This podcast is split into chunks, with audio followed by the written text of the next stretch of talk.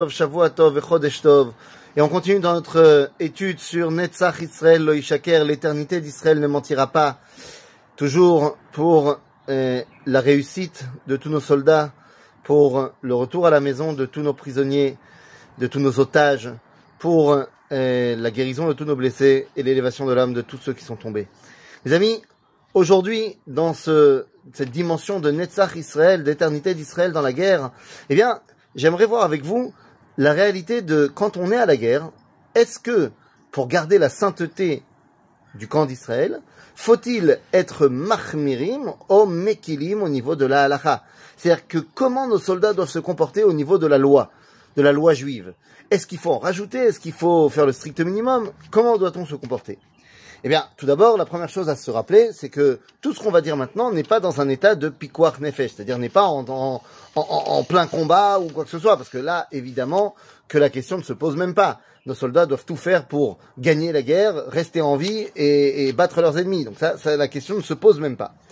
Mais lorsque nous sommes en train de préparer la guerre, lorsque nous sommes en train euh, de nous entraîner, alors comment doit-on agir pour garder la sainteté du camp? Rappelons-nous que lorsque on parle de cela dans la Torah, la Torah nous a bien dit D'un côté, on nous dit il faut bien faire attention quand on part en guerre de garder l'intégrité de la sainteté du camp d'Israël. Et ce pourquoi? Eh bien parce qu'il y a trois choses qui peuvent porter atteinte à la sainteté du camp. La première, ah, nous voulons faire en sorte que la Shrina, la présence divine, règne dans le camp d'Israël, dans le camp des soldats d'Israël. Sachez que lorsque vous arrivez dans une base militaire, il y a plus de sainteté que lorsque vous arrivez dans une synagogue. Alors, évidemment, est-ce que c'est vrai tous les jours quand on n'est pas en guerre?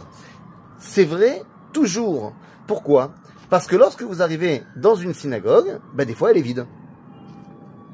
Lorsque la Kedusha de dix hommes qui rentrent dans une synagogue, c'est-à-dire que le klal Israël, les représentants du peuple juif sont là, alors la Kedusha arrive, bien sûr. Mais lorsque la synagogue, il n'y a pas de juifs qui sont dedans, alors la Kedusha de la synagogue, à ce moment-là, est moindre que lorsque vous rentrez dans un camp, euh, dans une base militaire euh, d'Israël, parce que dans cette base militaire israélienne, forcément, il y a minyan de juifs qui sont là. Donc la Kedusha et la sainteté des bases d'Israël, et un fortiori lorsqu'on est en guerre, c'est un endroit extraordinaire. Donc on veut garder la sainteté de l'endroit. Deuxièmement, il y a une deuxième chose très importante, c'est que on a vu que le Satan mekatreg beshat sakana, c'est-à-dire que il y a, lorsqu'on est en danger, ben, plein d'autres plein d'autres dangers qui viennent s'ajouter au grand danger. Et donc on veut rajouter du mérite. Et troisièmement, évidemment, eh bien, lorsqu'on est en situation de guerre, il est possible que moralement et spirituellement, ben, les hommes un petit peu euh, baissent à cause de blagues, de d'ambiance euh, un petit peu un petit peu pas hein, on connaît hein, les gens quand ils sont ensemble et que ils ont envie de de lâcher prise.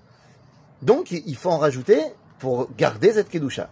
Ça, c'est d'un côté. Donc, d'après cela, on devrait dire, bah alors il faut être mahmir. Ceci étant, on a vu déjà dans la Gemara, dans le traité de Hérouvine, eh bien que nos sages ont permis, lorsque Am Israël sort en guerre, ont permis six choses. Ont permis six choses qui d'habitude on doit le faire, mais là, quand on est en temps de guerre, on ne doit pas les faire. Par exemple, premièrement, on a le droit de prendre des arbres partout où on trouve, quel que soit l'arbre, pour pouvoir euh, bah, se chauffer ou alors pour pouvoir construire des palissades, ce que vous voulez. Donc ça, c'est un truc, normalement, on ne peut pas prendre n'importe quel arbre. Là, les Chachamim m'ont dit, prends n'importe quel arbre. Deuxièmement, on nous a dit, t'es pas obligé d'aller chercher de l'eau pour faire un tilat. Quand tu es en temps de guerre, tu prends pas, tu as un sandwich, tu le manges. Troisièmement, on nous a permis également de manger perote de maille, c'est-à-dire des fruits où on ne sait pas si les troumottes et les maasrot ont été prélevés comme il se faut. Normalement, on doit prélever encore une fois pour être sûr. Bah là, on te dit pas obligé. Quatrièmement, t'es pas obligé de mettre en place le hérouve dans le machané. Et tu peux te comporter comme tu veux pendant le Shabbat.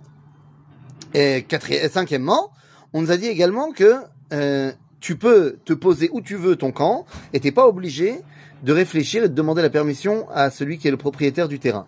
Et enfin, dernièrement, et enfin, dernièrement, eh bien, euh, si jamais il y a des, des, soldats qui tombent au combat, eh bien, on peut les enterrer n'importe où, à l'endroit où ils tombent, et on n'est pas obligé de les ramener dans, euh, dans un cimetière euh, euh, général d'Israël. Tout ça, ce sont des choses qui ont été permises à l'époque par nos Chachamim dans le traité de Hérouvine. Pourquoi?